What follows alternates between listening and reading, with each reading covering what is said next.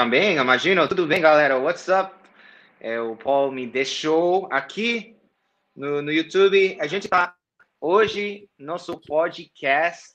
Paul, tudo bem? Você você você ligou já? Estamos ao vivo? Você tá live. Você tá live, sim. Eu, eu, essa tecnologia ainda estou aprendendo. Mas a gente está ao vivo hoje com o Paul. A gente tem um convidado super especial. Isso é nosso podcast Perdidos no Brasil, que você pode assistir aqui no meu canal no YouTube, Tim Explica, e também no Spotify e iTunes, Perdidos no Brasil. Façam, dá uns cinco estrelas para a gente se você está com bom humor. E hoje a gente vai entrevistar Eduardo Bueno, que é um historiador, não sei se essa palavra é certa, aí também tem um canal no YouTube chamado Buenas Ideias, e a gente vai ter um bate-papo um pouco sobre a história do Brasil e também comparando um pouco com a história francesa, europeia e estadunidense. Paul, você quer apresentar você para a galera que, que não te conhece? Imagina que já todo mundo te conhece. Opa, ele sabe como agradar o, os amigos. Eu sou o Paul Cabanes, prazer, gente. A gente está aqui com o Tim, uh, recebendo o Eduardo Bueno nesse podcast sobre história. Então vocês podem achar também os melhores trechos no meu canal depois. Vamos receber já o Eduardo. Como vai? Oh, tudo bem aí? Que legal. Nada como falar com um povo estrangeiro. Nós, sempre depreciados aqui no Brasil, precisamos ser referendados por norte-americanos, mesmo que de New Jersey, e por franceses, mesmo que da antipática Paris. E isso me enche de alegria. Que eu tô é adorando essa vibe. Nada como um convidado que chega com tudo e zoando todo mundo. Eu adoro isso. Parabéns. tirando, tirando é o humor francês é, é, o agressivo humor francês, ácido Exato. e agressivo. Às Exatamente. vezes até engraçado. Ah, às vezes, com sorte, com sorte. Uh, bom, muito legal. Tim, vai lá, você vai fazer a primeira pergunta. também, sotaque também de Sim. você, acho. Todo mundo tem sotaque. Você é gaúcho, né? Sim. Qual, qual cidade? Quase, quase falo português.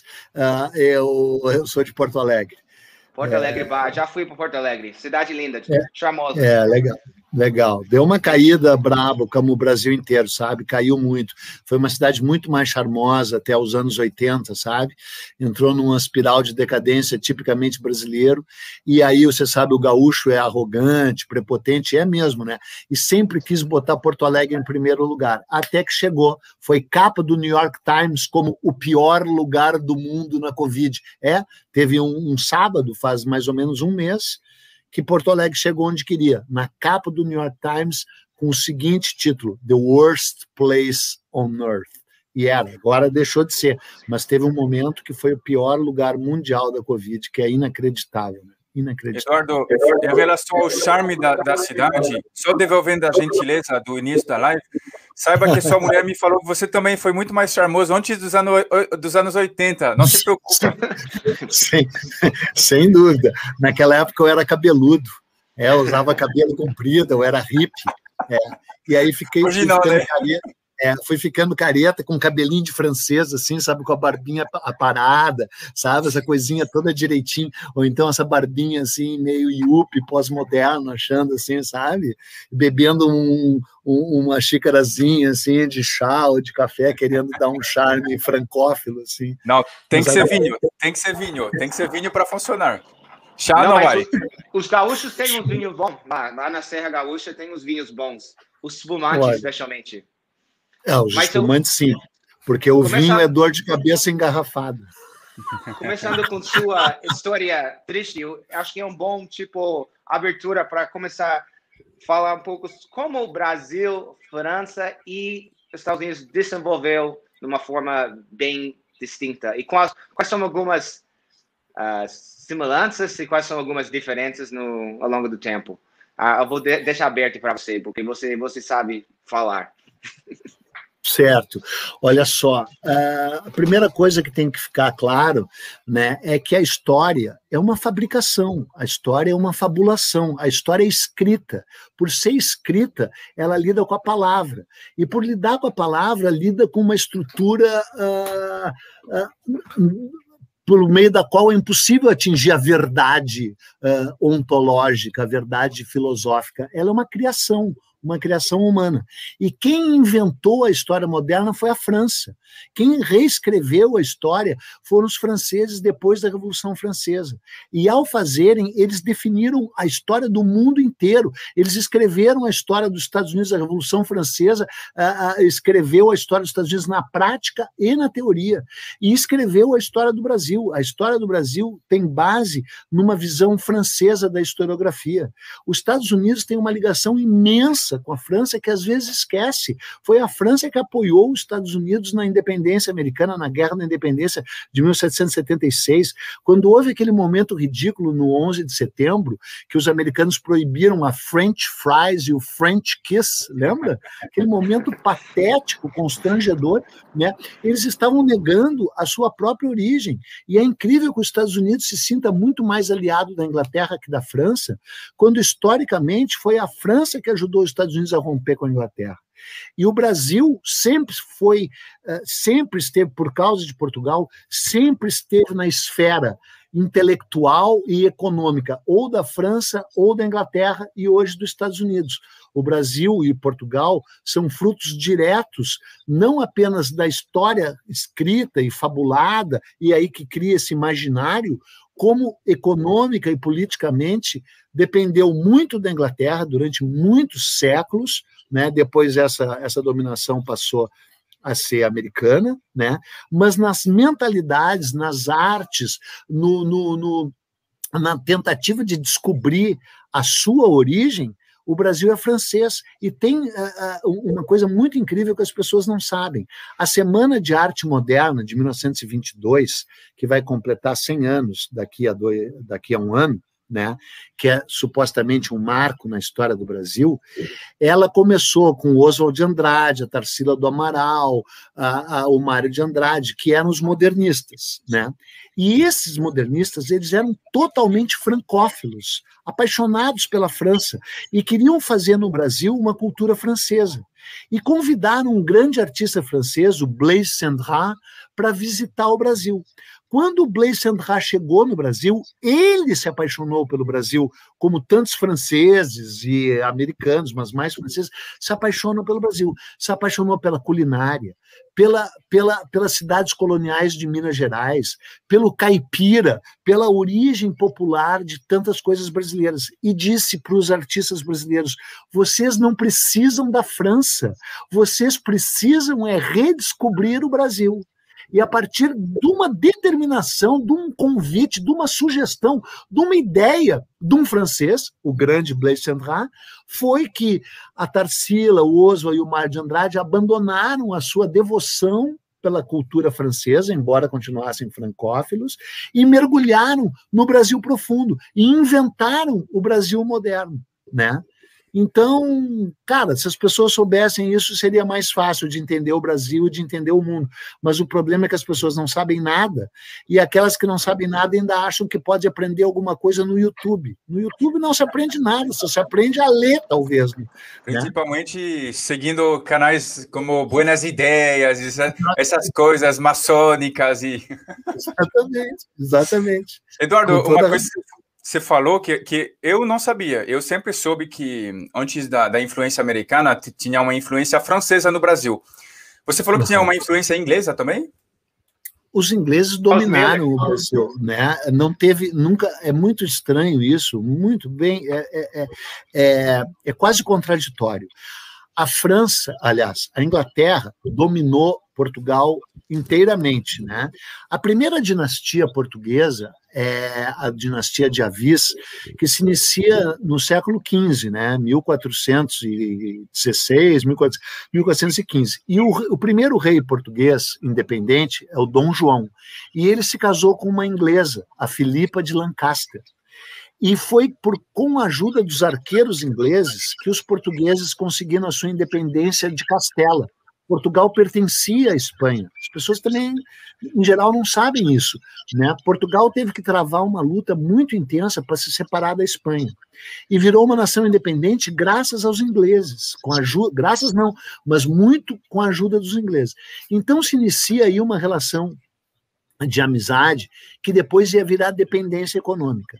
Os ingleses, quando, quando a família real portuguesa se muda para o Brasil em 1808, ela se muda com a proteção dos ingleses para fugir do Napoleão, né?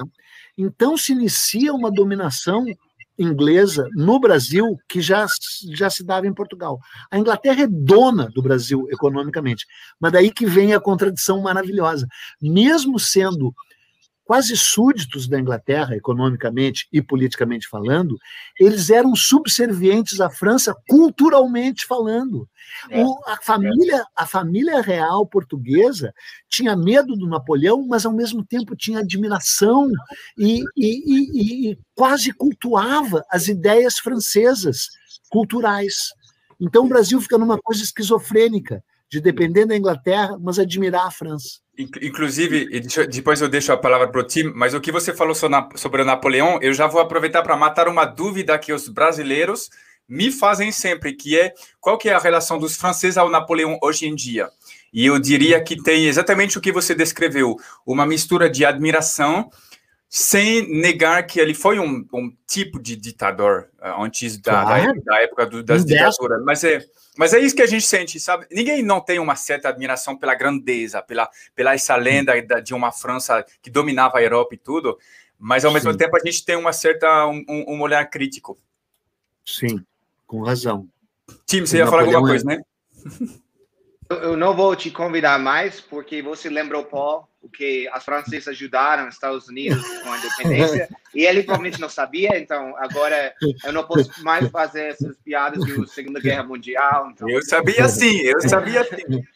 Mas interessante, uma das ruas que tem é mais tem mais nome nos Estados Unidos é Lafayette que é Marquis de Lafayette, que foi o, você deve saber, é claro, mas para quem não sabe, foi um general francês que ajuda muito na Revolução, e depois ele foi envolvido também no, no Revolução Francesa e muita coisa. Ele é uma personagem muito interessante que não é tão estudado. E, Sim. É, a gente não, a gente aprende muito pouco sobre a Revolução, Revolução Francesa. A gente não aprende muito sobre a história de Europa, só que tem a ver com os Estados Unidos. É interessante como os Estados Unidos é muito isolado na uhum. questão de, de, de história. A gente só aprende uhum. nosso. Uhum.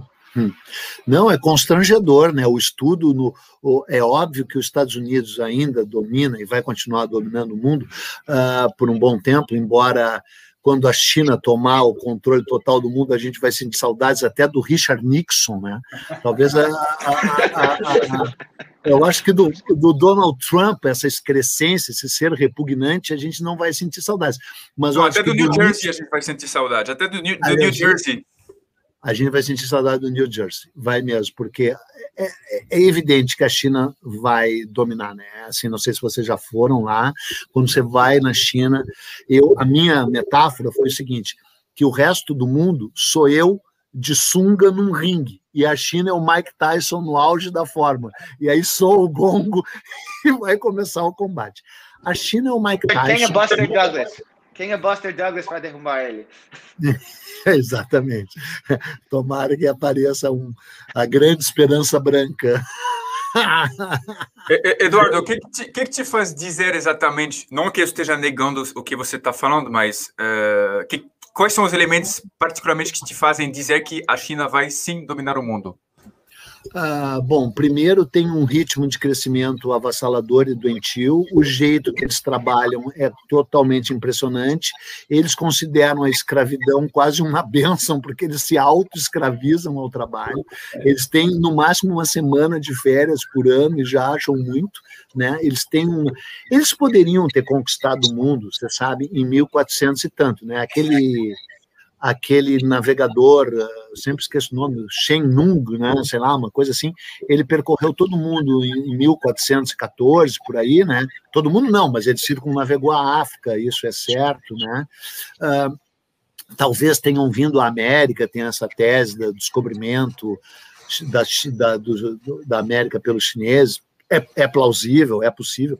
E quando ele voltou, ele encontra o imperador e descreve o mundo, e a China se considera tão superior ao resto do mundo naquele ano, naquela época, e de fato era, com papel, com bússola, com pólvora, né, com geomancia, feng shui, feng shui, com arquitetura, com todo um requinte cultural muito acima da Europa, que eles concluem que o mundo é tão inferior que não merece ser conquistado.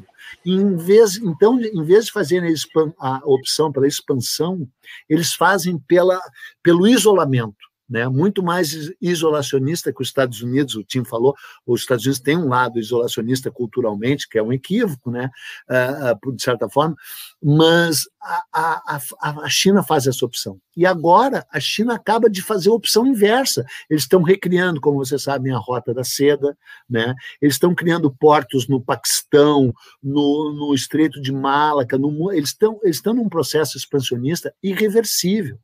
E os Estados Unidos está num processo de decadência também irreversível, embora às vezes não aparente. Só que isso ainda vai demorar, e isso que eu ia falar, porque a elite cultural e científica ainda é a o maior número de prêmio Nobel vem da onde? Dos Estados Unidos. São os caras que mais ganham, né? prêmios nobres, estão na vanguarda ainda da ciência, da tecnologia, né? Ou se bem que veja a China ali com 5G e tal, né? E aí, embora o povo americano não saiba nada da história dos outros e muito pouco da sua, tem uma elite cultural americana em Washington, nas grandes universidades, embora em Harvard, em Oxford, que sabe tudo da história do mundo, tudo. Sabe a história do Brasil muito mais que qualquer brasileiro. Né? Você está você tá você está falando da elite chinesa ou americana? Eu me perdi aí. Estou falando agora da, da americana. Da chinesa não estou informado. Eu acho que a chinesa não tem tanto interesse na história dos outros ainda. Os Estados Unidos detêm. Só, só vou contar, só um pequeno parênteses, uma frase só, vocês vão entender o que eu quero dizer. Não só do conhecimento, mas assim, como esse conhecimento está concentrado lá. O Mário Vargas Llosa, o grande escritor peruano, né, um dos maiores escritores peruanos, resolveu reescrever Os Sertões, do Euclides da Cunha, né, que é um grande clássico brasileiro, um dos maiores livros escritos no Brasil, sobre a Guerra de Canudos, uma guerra que houve no interior da Bahia, em 1897, onde o exército brasileiro massacrou um bando de gente, o Antônio Conselheiro, uma revolta messiânica. Né? Para reescrever esse livro, ele foi pesquisar nos Estados Unidos porque ele precisava dos exemplares de um jornal publicado no interior da Bahia, numa cidade chamada Feira de Santana, no século XIX. No Brasil, existem cinco exemplares, e na Biblioteca do Congresso do TIM existe a coleção completa a coleção completa dos jornais publicados no interior da Bahia no século XIX. Isso explica tudo. Informação é poder. E os Estados Unidos detêm ainda informações sobre o resto do mundo como nenhum outro país. A China está muito longe disso, do conhecimento sobre os outros, mas tem todo o conhecimento sobre si e está numa revolução tecnológica gigante, né? O 5G é, é mais chinês que americano, né? Embora, só para fazer um parênteses, não vamos entrar nessa conversa e daí mudamos para outra, quando um canalha que nem o Donald Trump quer proibir a entrada do 5G nos Estados Unidos, dizendo que é espionagem, não se pode dizer que, mesmo ele sendo um canalha, ele esteja errado. O 5G é uma forma de espionagem, sim. O 5G vai saber tudo sobre as nossas vidas, mais do que já sabe. Se você assiste o canal do Tim e assiste o canal do Paul Cabanes, o YouTube já informa para eles e para todo mundo tudo sobre você. Portanto, não assista o canal do Paul, nem do time, assista do Eduardo Bueno, onde tem um bloqueio de privacidade e a pessoa não saberá nada sobre você. Canal Buenas Ideias, assista que não você não será espionado. Paul e Tim são agentes do imperialismo americano e francês querendo uh, desestabilizar o Brasil. Na verdade, para ser muito exato, eu sou agente do imperialismo chinês, mas você quase acertou. Às vezes que eu sou do, do CIA. Mas eu acho que é, é, quase nossa falta de conhecimento sobre os outros países nas escolas. Eu acho que tem que ser planejado pelo governo. Porque você fala com qualquer estadunidense, mesmo sendo inteligente, geralmente não sabe. Mas sim, existe essa elite cultural, que realmente sabe tudo sobre qualquer canto do mundo. Sabe que Sim. qualquer tribo lá no Afeganistão que está fazendo. Então, é um, é um grande contraste entre a cidadão normal e a elite intelectual. ainda. Sim. Mas, Sim. mas é interessante quanto a gente não sabe nada. E você, isso é sempre dar um bons vídeos no YouTube falando sobre a América. Eu fiz no Harvard sobre Brasil e ninguém sabia nem se eles falam português, espanhol. É muito, muito zoado. Mas peraí, Tim, explica, já que você explica, explica o que, que é esse, essa tapeçaria atrás de você, algo que você roubou no, no Afeganistão durante a guerra, ou no Irã, ou no Iraque? Foi na invasão do Iraque? Foi na invasão do Iraque ou na invasão do Afeganistão que você sorrupiou essa tapeçaria? Ou da, ou da França em 45? Fala pra gente. Falando sobre roubo de arte, eu acho que os franceses e ingleses que roubaram mais coisas. Napoleão foi no Egito, roubaram um monte de coisa. Isso eu não sei, eu estou no Airbnb, isso não é minha casa, então não, não posso te dizer. Mas parece oriental, uma coisa no. no, no chinês, no é chinês. É, é, é, um tapete chinês cheio de microfones que está ouvindo tudo que a gente está falando. Oh, a gente rouba sim, nós franceses e europeus roubamos sim, mas roubamos para deixar as coisas mais estilosas, diferente do americano que rouba e deixa mais brega ainda, meu Deus. Utilitários, utilitários. A gente faz coisas práticas. A gente não precisa arte. A gente precisa coisa que funciona. eu tenho uma pergunta que eu acho interessante. Por que quando geralmente quando pessoas falam dos problemas do Brasil, eles botam muito culpa nos Estados Unidos, eles não botam tanta culpa na França e Inglaterra, mesmo que eles tenham longa história juntos. Você pode explicar? Pessoas têm memória, ah, curta? Ou... É, é, é, é, é por puro desconhecimento, né? É que nem assim, primeiro, na verdade, Tim, primeiro botam a culpa nos portugueses, né? Ah, se o Brasil tivesse sido colonizado pela França, meu Deus, a gente nem banho ia tomar. Uh, uh, se tivesse sido colonizado pela Holanda, isso seria bom, porque o país seria mais enfumaçado, né? Teria mais fumaça por aqui, né? Uh, mas você querer trocar de colonizador a posteriori, eu faço sempre essa piada e vou repetir aqui, eu faço com as mesmas palavras, né? O colonialismo é um negócio caracu. Caracu é o nome de uma cerveja brasileira, não sei se vocês já tomaram. Não é horrível, que nem escura, exato, é.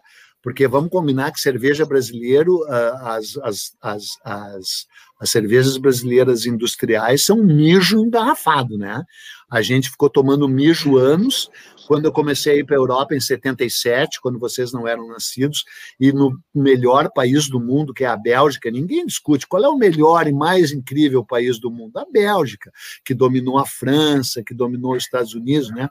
Ah, não existe lugar igual a Bélgica. Inclusive, você sabe que um belga sem hemorroidas é a perfect asshole, não é? E aí, Onde porque... Tá, não, sei se, não, não sei se todo mundo entende isso. É um perfeito olho do... Ah, tá. Ah, não, era uma piada. Não, falando sério, a cerveja brasileira é horrível, né? Horrível. E é incrível, ter que abrir mais um parênteses, porque você sabe que a maior empresa de cerveja do mundo, a Imbev, é brasileira, né? É do Pedro Paulo Leman, né? Que era dono da Ambev e depois da Imbev. E eu morava nos Estados Unidos, eu estava nos Estados Unidos quando eles compraram a Budweiser, que é um símbolo americano, e houve uma revolta. Os Estados Unidos compra tudo de todo mundo, né? Muitas uh, empresas brasileiras são americanas. Quando os brasileiros compraram a Budweiser, This Buds for You, houve uma revolta, passeatas, com, né, porque os Estados Unidos é a favor do livre mercado quando é a seu favor, quando é contra ele, é contra.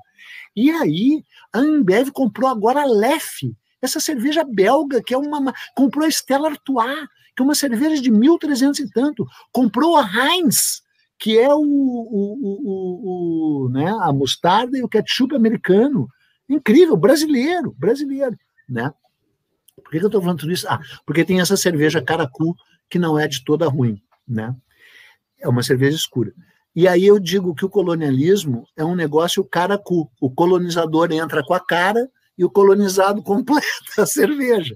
Então, você querer trocar de colonizador depois de já ter sido colonizado é a coisa mais colonizada que existe, você introjetar o colonialismo. Né? E aí os brasileiros têm esse papo, ah, se fosse a França, ah, se tivesse sido a Inglaterra, ah, se fosse a, a, a, a Holanda, né? O Brasil teve desvantagens de ser colonizado por, por Portugal? Teve. Né? Um sistema judiciário corrupto, o, corone, o, o, nepotismo, o clientelismo, sabe? Para os amigos, tudo, para os inimigos, a lei, que é um, um ditado terrível brasileiro. Né? Para os amigos, tudo, para os inimigos, a lei. Ou seja, a lei ela persegue só quem é teu inimigo, e até hoje é assim, na CPI, no STF. Então, houve desvantagens de ser colonizado por Portugal, mas houve imensas vantagens, sabe? É muito mais plástico, né? Ver como é que como é que é o Brasil com relação aos países que a França colonizou.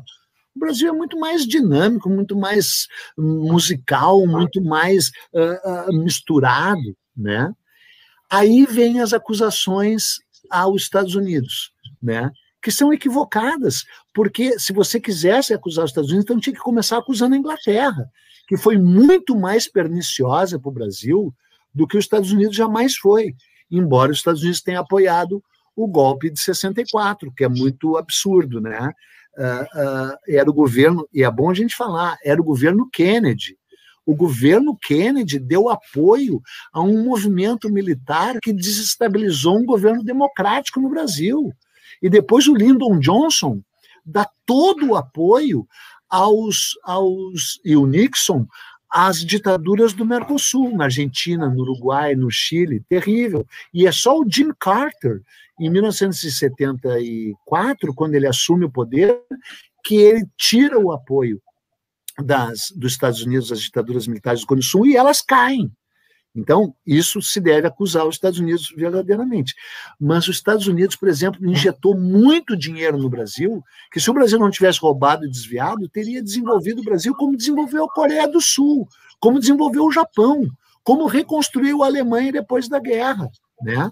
Ao passo que a Inglaterra, para encerrar essa resposta, a Inglaterra obrigou Portugal a assinar um tratado com a Inglaterra, proibindo o Brasil de se, de se industrializar de 1808 a 1840. Era proibido ter indústria no Brasil por determinação da Inglaterra, por decisão da Inglaterra que Portugal foi obrigado a assinar. A Inglaterra atrasou o Brasil em quase 100 anos. Mas, ao mesmo tempo, a Inglaterra botou o Brasil numa conexão ocidental, entendeu? E o, e o Brasil passou a fazer parte dessa comunidade atlântica ocidental. E os Estados Unidos tomou o lugar do, da Inglaterra e também manteve o Brasil. E o Brasil lutou na Segunda Guerra, né? Lembre, a Argentina se aliou com Hitler. O Perón se aliou com Hitler, cara. Entendeu? As pessoas não sabem, se esquecem disso, né?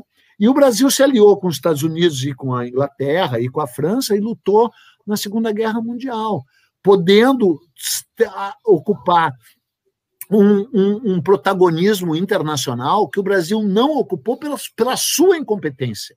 Os defeitos do Brasil são do Brasil, sabe? Eu sou um, um globalista. Eu sempre achei que a França foi favorável ao Brasil, que a Inglaterra foi favorável ao Brasil, e que os Estados Unidos me deu o Bob Dylan, e tendo me dado o Bob Dylan, pode, pode ter tirado qualquer outra coisa, porque o Bob Dylan é o maior artista que jamais viveu. O, o Leonardo da Vinci e o Michelangelo amarrariam as chuteiras do Bob Dylan, se vivos fossem. E logo depois, é... e logo depois, é, não, e logo depois não, e logo depois o Bruce Springsteen, cujo único defeito é ter nascido em New Jersey. Oh, meu Deus do céu. eu, eu, eu, eu, tinha uma, uma coisa interessante que muitas pessoas não sabem, eu aprendi recentemente, que os Estados Unidos tinham, tipo, plano Marshall, no Brasil também, acho, não sei o nome, mas sabe o a favela Vila Aliança. Kennedy? Aliança. Sim, Vila Kennedy está chamado Vila Kennedy porque a gente deu essa grana para desenvolver Sim. um pouco esse, Sim. mas pessoas esquecem disso mas Kennedy também ele, ele foi envolvido muito ele tem o a gente fala da Bay of Pigs the Bay of Pigs não sei como falar isso em, é da Bahia dos Porcos Bahia dos Porcos é. Esse, esse, tempo foi um tempo que a gente inter, interviu, interviu a palavra muitas vezes no sim, sim. É, mas assim, sabe, embora essa intervenção seja vergonhosa, né, para um país democrático que nem os Estados Unidos, ela tem uma explicação. A União Soviética numa expansão terrível, não é? E aí a Revolução Cubana a 90 quilômetros de Miami, né? E aí os russos tentam botar mísseis nucleares em Cuba, e aí, né, cara, aí o, os Estados Unidos teve que reagir. Também, também tem esse lado, né? Porque, olha, se você, quando você chama a União Soviética do Stalin do Império do Mal, você não está errado, cara. Aquilo era o Império do Mal mesmo. Por mais de esquerda que, eu, que, que você possa ser, que eu eventualmente possa ter alguns alguns flertes com a esquerda. Aliás, de onde é que surgiu esquerda e direita? Surgiu da Revolução Francesa, né? É. Jacobinos é. e girondinos, sentados à direita e à esquerda do plenário depois da Revolução Russa, da, da Revolução Francesa. Isso é esquerda e direita. Né? A origem está ali. Portanto, se a França não existisse, o mundo seria um lugar muito melhor. Inclusive, é, deixa eu te falar, a, a, você falou no início da live que a sua esposa talvez estava cansada, eu acho que você falou em off, de te ouvir, a gente viu ela sair, viu? Então, a, você está agradando 540 pessoas, mas tem uma que não, você não agradou. A gente viu, você não vai fingir que não foi. A, mas... minha, a minha filha, só, só, só uma coisinha. Minha filha ligou do Rio de Janeiro, né? Ela cuida do canal e perguntou para minha mulher, que não é mãe dela, como está o meu pai? E a minha mulher respondeu: tá ótimo. Quando ele não está falando, ele está se ouvindo falar. meu, meu, meu tio é um historiador renomado na França, se chama Marc Ferraud. Conhece ele? Não é, não é possível. É, Você está falando ele sério? Ele morreu há duas semanas, inclusive. É. Dias Sim, um cara incrível, um cara maravilhoso. Já li muitos livros de. Sério, é teu tio mesmo? Não é possível. Não, é. não é possível. O ignorante é, que nem você não seria sobrinho do Marco Ferro. Não é então, possível. Então, pois eu, eu, tá não entendo. Eu também não entendo como que eu consegui ter o Marco Ferro na minha família. É, é, é um mistério, mas a, a, inteligência não se transmitiu. Mas ele morreu é duas semanas, você sabe disso, né? Ele sim, morreu. Sim, claro, claro, claro. E... Ele, é, ele é genial. Ele é genial. E depois ele passou a estudar sobre televisão também, né? E cultura televisiva e tal. Por isso que você virou um youtuber, provavelmente. Exatamente, né? para mostrar na prática o que é, o que é brilhar. E... Sim, e ele é um dos maiores estudiosos do colonialismo. Ele estudou Sim. muito a, a, natureza do colonialismo. Ele é brilhante. Eu, eu Não é falei... é possível que você seja sobrinho dele, um ninguém que nem você, um nada que nem ninguém que nem você, um zero à esquerda. Mas o, o, o eu, na verdade eu fico feliz que ele tenha morrido há duas semanas para não ter que me ver te, te entrevistar, Eduardo. Isso realmente seria uma vergonha familiar. Mas eu falo disso porque a mulher dele é, chama Ivone, ela sempre falava também a mesma coisa dele. Acho que é uma coisa de historiador, que ele se, se ouvia falar e não, não deixava. mas, é muito legal. Acho que a gente nunca bateu esse recorde de tantas pessoas assistindo, então as pessoas estão gostando de te ouvir. E uma coisa que eu ia reagir a respeito de uma coisa que você falou, Eduardo, é que é, esse Brasil tem uma uma coisa que não teria sido o caso se tivesse sido colonizado colonizado pelos franceses, pelos ingleses, que é essa essa essa poesia, essa flexibilidade. E é uma das coisas que eu, gringo, e a grande maioria dos gringos que eu conheço aqui no Brasil gosta. E, e, e, isso é uma coisa que às vezes o brasileiro não percebe do seu próprio país. Eu vejo um dinamismo, uma, uma flexibilidade, também uma, uma facilidade para empreender e esse tipo de coisas no Brasil que é muito maior que na Europa. Sim, verdade. Verdade. O então, Brasil então, é muito mais maleável, né? Ele é muito mais plástico, ele é muito mais modificável. Os Estados Unidos já foi assim. Os Estados Unidos foi muito plástico e muito dinâmico. Hoje os Estados Unidos está tá muito mais atrelado. E fora outra coisa incrível, essa divisão dos Estados Unidos, né, Tim? Eu sou, eu tenho muita ligação com os Estados Unidos. A minha cultura é basicamente, eu sou um americanófilo, sabe? Eu devo, eu, eu devo tudo, tudo tu, toda a minha formação cultural à geração Beat, você deve saber, eu traduzi On the Road, né? Eu conheci pessoalmente os caras da geração Beat, o Allen Ginsberg, conheci o Charlie Bukowski, conheci todos esses rebeldes americanos pessoalmente, conheci o Bob Dylan pessoalmente também e tal, e quase conheci o Bruce, faltou um pouquinho. Inclusive, o Bruce é fácil de conhecer, né? O Bob Dylan realmente é um feito. O Bob Dylan é, um, não, é inatingível, né? E, e hoje você Mais vê. Eu tenho, é, Pessoas o Bruce é, mais Bruce...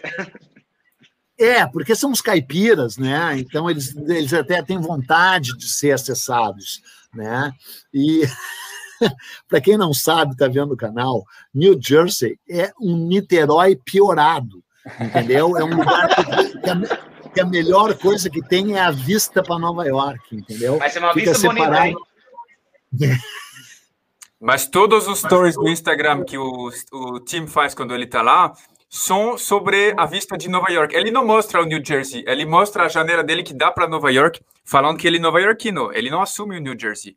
A gente vê tá, isso. Pô, mas fala... onde, onde Sinatra foi nascido, tudo que né? o, o Carlos Baker, tem muita coisa lá para ver. Inventamos o beisebol.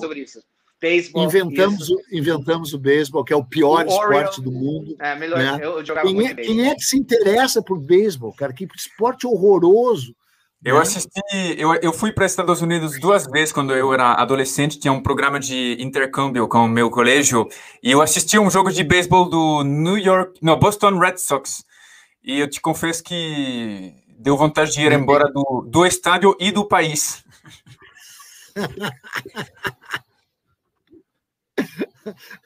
Mas vamos, vamos continuar o que você estava falando. Até o Bukowski é muito popular aqui. Tem um bar no Rio de Janeiro de, de Bukowski. Eu não sabia por que ele é tão famoso aqui, até mais famoso do que nos Estados Unidos.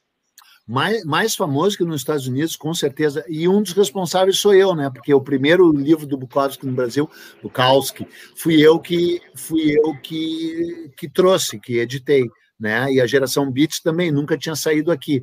E quando eu publiquei o Jack Kerouac, aqui no Brasil e explodiu, vendeu 122 mil exemplares na largada, nos Estados Unidos ele estava totalmente esquecido, sabe? Eu fui eu que peguei meus amigos americanos e disse, cara, não é possível você não ler On the Road, né? E o filme, inveja-me, Eduardo, eu estive na frente do Bruce Springsteen, bem pertinho, durante um show, o Marcos Lapo, é verdade. E rolou alguma coisa, Marcos? Um beijinho, uma coisa assim? Ou foi...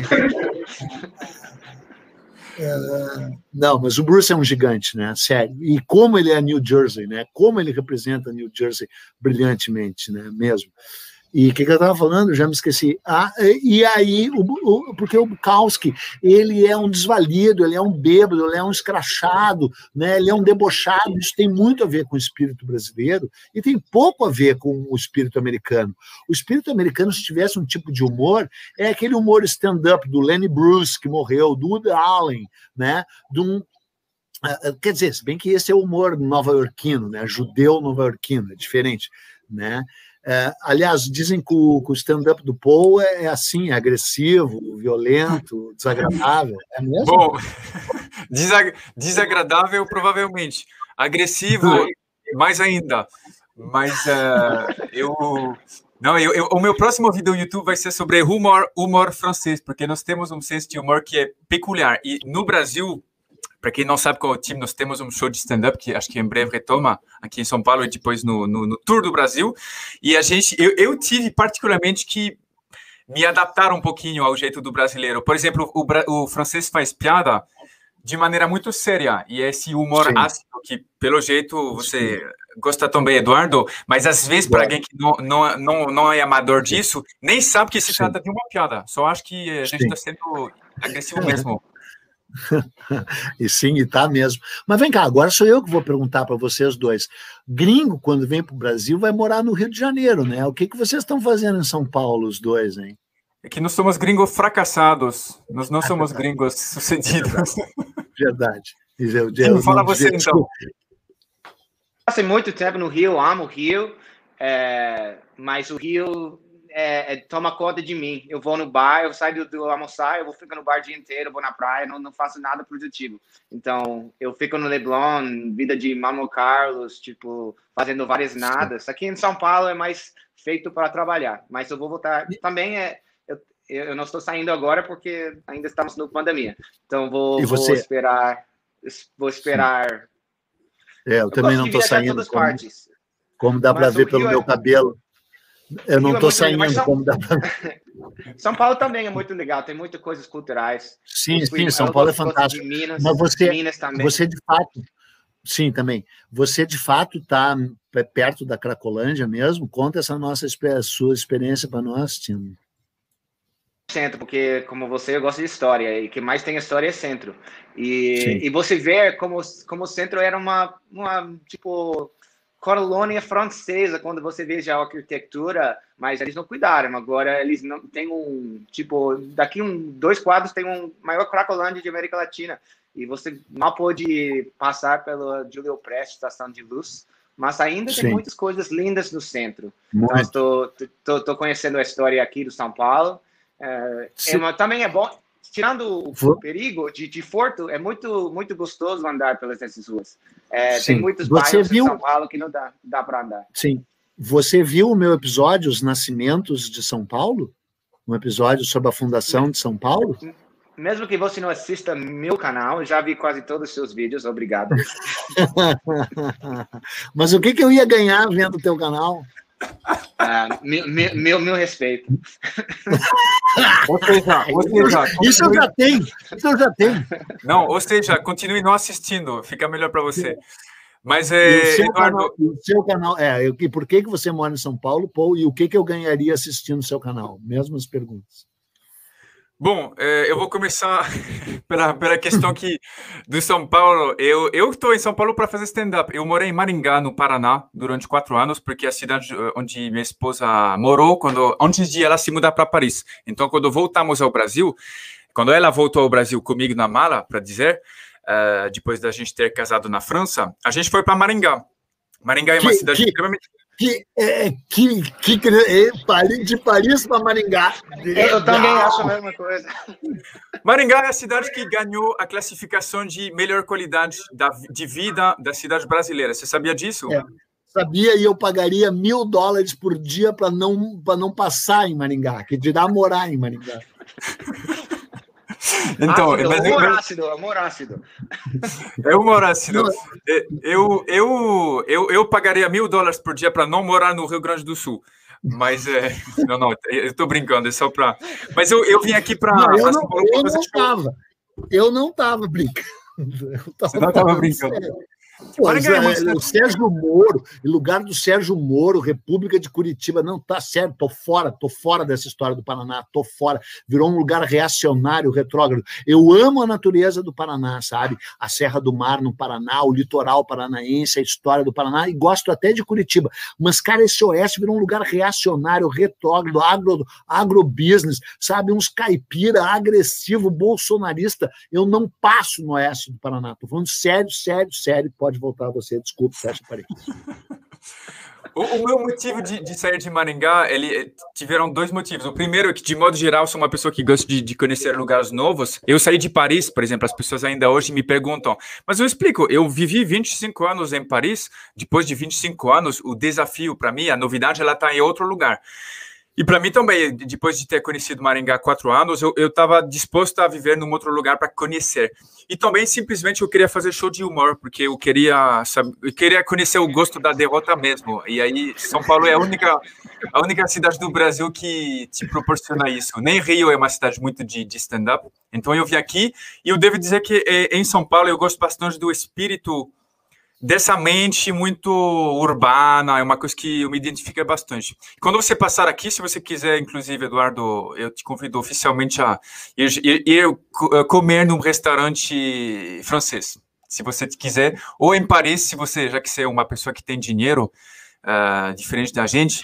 Quando Não, eu, eu sou rico, eu, eu de fato sou rico, mas sou sovina. Eu sou, eu sou rico, mas quando eu era pobre, que nem vocês, eu não dava bola para dinheiro. Depois que eu fiquei rico, eu quanto mais eu tenho, é, quanto mais eu tenho, mais eu quero. Quanto mais eu tenho, mais eu quero. Inclusive, eu durmo, eu durmo assim com, com pacotes de dinheiro. Ó, minha mulher voltou.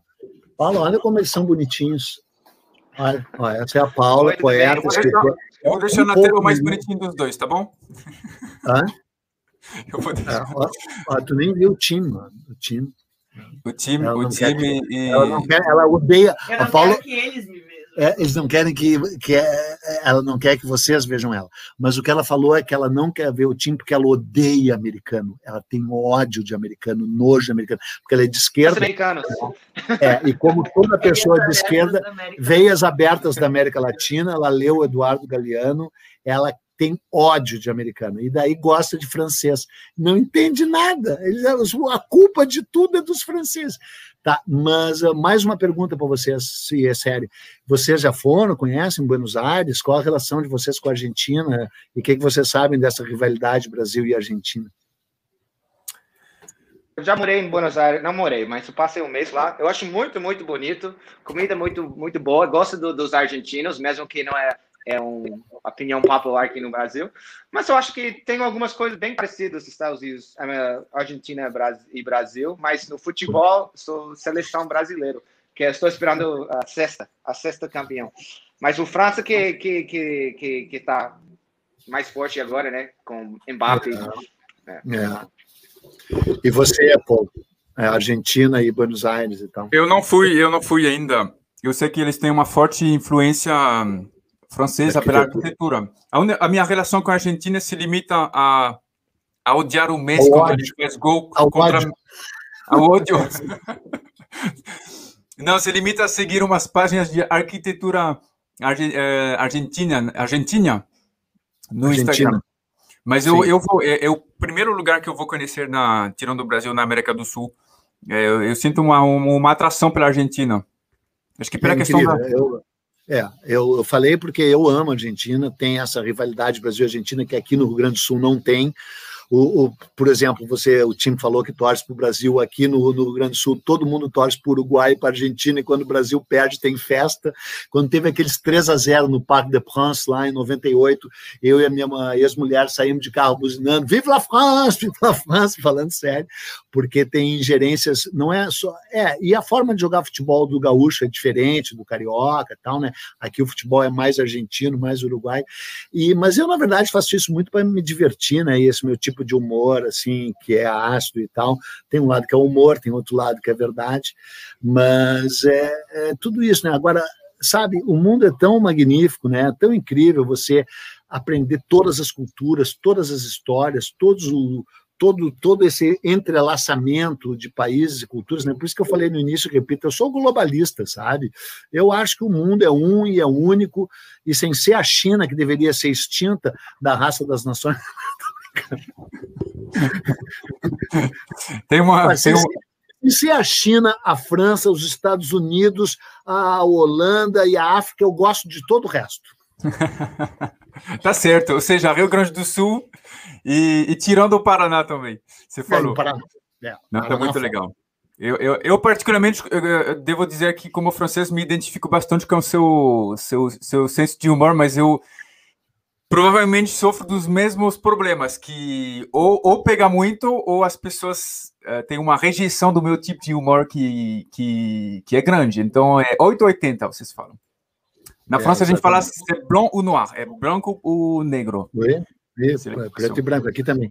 Você sabe, infelizmente, eu vou ter que ir daqui a pouquinho, porque uh, eu tô, tô cheio de coisas para fazer e eu tô me mudando, sabe? O meu escritório tem 8 mil livros e eu tô levando 8 mil livros de um lugar para outro. Eu tô assim, tipo, enlouquecido. Quando eu combinei de fazer isso com vocês, eu esqueci que, que ia cair no dia da mudança. Eu estou muito arrependido de ter aceito o convite de vocês. Foi desastroso para mim, ter, ter, é, me prejudicou muito. Eu não ganhei nada, e mas mesmo assim eu achei vocês duas pessoas interessantes. E uh, é. muito obrigado Eduardo. Foi, foi, um prazer muito grande. Eu vou deixar também o time fazer a conclusão porque estamos no canal dele mas eu te agradeço pessoalmente. E se um dia você quiser uh, almoçar ou, ou, em Paris ou em São Paulo você está bem-vindo. Você pagando? você pagando? Eu pagando a sobremesa. Normalmente o mais rico que paga. Então eu vou pedir para você pagar o resto tá bom. Não, não, não, não eu, eu pago mesmo, você é convidado. Tá bom. E Tim, você vai me convidar para passear na. O Tim vai me convidar para passear na Cracolândia. Esse é o convite que você tem a me fazer. É, a gente pode, pode ir no Nova Jersey também. A gente tem o primeiro Cake Boss, foi em Nova Jersey. Eu não acho tão bom o, o padaria, mas a gente tem comida muito boa italiana em Nova Jersey. Eu, eu, vou, eu sempre sempre represento o meu estado, mas foi muito interessante o bate-papo. Acho que a gente pode fazer mais três horas disso, pessoas estão gostando. É, odeio, é, é, muitos, muitas pessoas odeiam a Argentina, mas tirando isso, acho que é, é muito, muito, muito interessante esse, esse bate-papo. E Paul vai pagar o, o, Porque eu sou mais pobre. Eu não sei quem é mais rico, ele e você, mas eu sou mais pobre, então tá. você paga o. o Sim, você tem um milhão. Você tem um milhão de seguidores no YouTube. Então, eu vou te desmascarar. Eu tenho 900 mil seguidores, tá? E eu estou ganhando 180 mil reais por semana com o YouTube, tá? Que, que é, que está dando 720 mil reais mensais. Né, Paulo? você está confundindo em cruzeiros, né? Cruzeiro. Eu mesmo, eu tenho 200 mil inscritos, mais ou menos. Eu ganho 1.700 reais por mês com o YouTube. A minha fonte de renda não está no YouTube. Eu vou ter que pagar uns 800 no restaurante do Eduardo Bueno, do convidão do Eduardo. Então, imagina a, a dificuldade.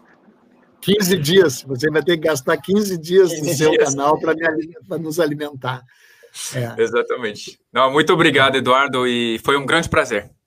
Ah, eu também, mas eu não quero ir embora antes de fazer mais uma pergunta para vocês dois. Quanto tempo mais vocês pretendem ficar no Brasil e qual o destino aí do canal de vocês?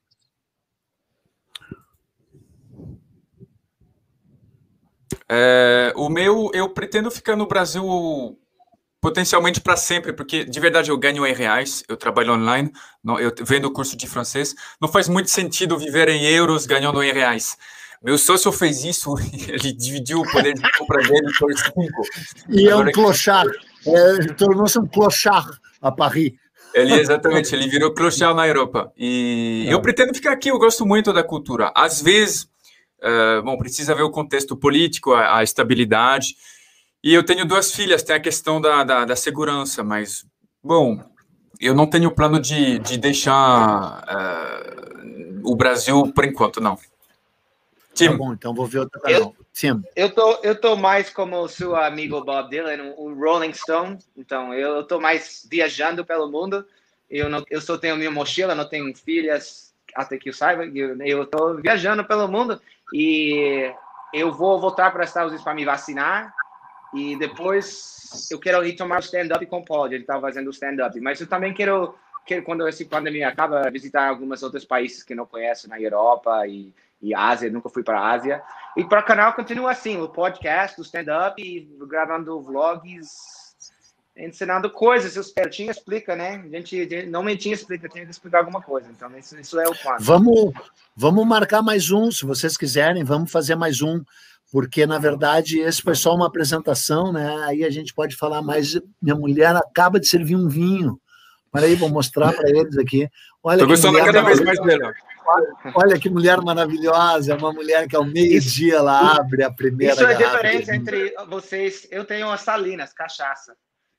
Cachaça, cachaça de, o cara tá com cachaça. É, mas é que é o seguinte: quando eu conheci ela, a minha mulher, ela estava na sarjeta abraçada numa garrafa de cachaça. Então eu consegui tirar ela da cachaça e passei para o vinho. Virou uma coisa. Então não mostra essa cachaça, Tim, que ela pode ter uma recaída. Só que ela acaba de dizer: ah, eu adoro uma cachaça acaba de dizer isso. Quando, quando o time veio na minha casa, Eduardo, ele ficou muito surpreso porque nós bebemos vinho ao meio-dia, no horário do almoço, uma ou duas taças. E ele ficou muito surpreso disso. Mas para nós é costume, eu não estranhei desse costume. Eu acho muito bom. Não, claro que não. Nós somos, nós somos muito chiques aqui, tá? Acabou, acabou. Ela está perguntando se acabou, porque ela vai ter que fazer uma live também. Acabou. Vai então, lá. Vamos, de repente vamos fazer outra, daí mais sobre história mesmo. A gente nem falou da relação do Brasil com Napoleão, né? Houve um plano de Pernambuco de resgatar o Napoleão em Santa Helena, trazê-lo para o Recife, do Recife para New Orleans. Então, é só essa história une Brasil, Estados Unidos e, e França. A gente poderia falar dela, essa Revolução Pernambucana, e vários outros temas que unem Brasil, França e Estados Unidos. Né? A Guerra da Lagosta, você sabe que a França ameaçou declarar guerra ao Brasil por causa da Lagosta, né? E, eu, eu, o, o, De Gaulle disse: ce n'est pas un pays sérieux, no, que, no que ele tinha toda a razão. Né? Eu sei, eu sei, eu conheço a história. Tem sempre comentário, devolve nossas lagostas. Eu sempre, sempre vejo isso no meu canal. É um dia eu vou devolver, eu vou devolver. Elas estão todas aqui na minha casa. Um dia eu devolvo para vocês. É, para mim pode devolver na brasa. Melhor. Não precisa ser livre. Melhor. Valeu, Tim. Faça lá o fechamento então do vídeo. Eduardo, muito obrigado, Paul. Muito obrigado a todo mundo por assistir até agora. Acho que foi nosso recorde de, de, de, de, ao vivo, mas também você pode ver, assistir, quer dizer, nosso podcast no Spotify e iTunes, Perdidos no Brasil. Se você quer acompanhar o trabalho de Eduardo, o canal é Buenas Ideias, também está na descrição no, no YouTube. Ele tem vários livros também. Ele é um cara bacana, ele é um pouco ácido, mas ele é um cara bacana. Paul também. Então, muito obrigado a vocês. É, vamos fechar aqui para você poder mudar de casa. Valeu. Peace. Abraço, Obrigado. gente. Valeu, Eduardo. Abraço, Obrigado. gente. Até a próxima. Falou.